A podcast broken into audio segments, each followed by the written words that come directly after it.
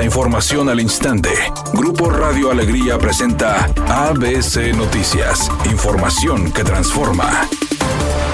¿Qué tal? Muy buenas tardes, esta es la información. Hoy lunes 6 de noviembre inicia la entrega de apoyos correspondientes al programa 65 y más de la Secretaría del Bienestar en Monterrey. Sin embargo, esto se hace en medio de fallas debido a que el cajero ubicado en el módulo del pasaje comercial Morelos no cuenta con efectivo. Poco antes de las 6 de la mañana comenzaron a congregarse las personas de la tercera edad para realizar este cobro que es el último del año al corresponder al bimestre noviembre-diciembre, pero solamente algunos beneficiarios pudieron realizar el cobro al tramitar el efectivo en el cajero automático. De acuerdo al calendario de pagos de la Secretaría del Bienestar, este lunes 6 de noviembre corresponde a los adultos con su apellido paterno con la letra A, el martes a la B y así sucesivamente, mientras que el viernes se realizará con las personas con su apellido comience con las letras D, E y F. Ante este panorama y a pesar de haber madrugado para realizar el cobro físicamente, ahora los adultos mayores tendrán que esperar a que se abran las cajas de las instalaciones ubicadas en esa zona para poder realizar el cobro.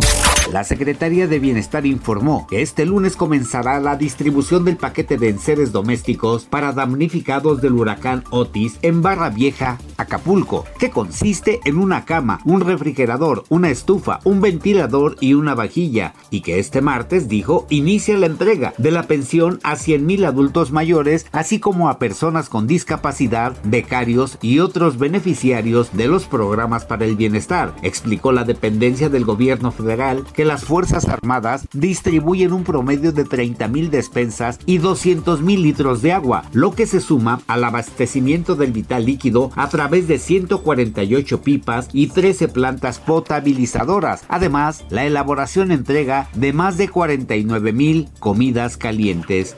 Se caen los vaqueros de Dallas a la hora buena ante el equipo de Filadelfia. Y es que volvió a suceder. El equipo de los vaqueros se enfrentaron a su archirrival, el equipo de las Águilas de Filadelfia, con un juegazo y con tintes de pretemporada, sí. Pero como es costumbre, los vaqueros lo volvieron a hacer. Se cayeron a la hora buena, pese a tener el control en el último cuarto para darle la vuelta al mejor equipo de la conferencia nacional. Los vaqueros se quedaron cortos, lo volvieron a hacer y cayeron 28 a 23 en el Lincoln Financial Field para ponerse en un récord de 5 y 3 por el aplastante 8 y 1 de las Águilas. En el cierre de nuevo Prescott fue la guía de la esperanza al estar dentro de la zona roja para buscar el touchdown ganador, pero falló en la última serie ofensiva. Dak Prescott lo volvió a hacer. ¿Será que la institución de los Vaqueros de Dallas le permitirán seguir equivocándose de esa manera? Prescott.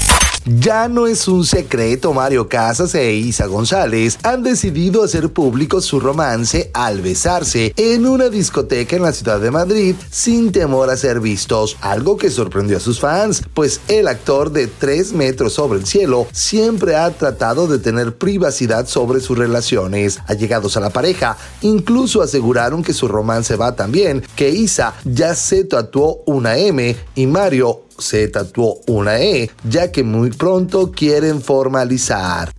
Redacción y voz Eduardo Garza Hinojosa. Tenga usted una excelente tarde. ABC Noticias. Información que transforma.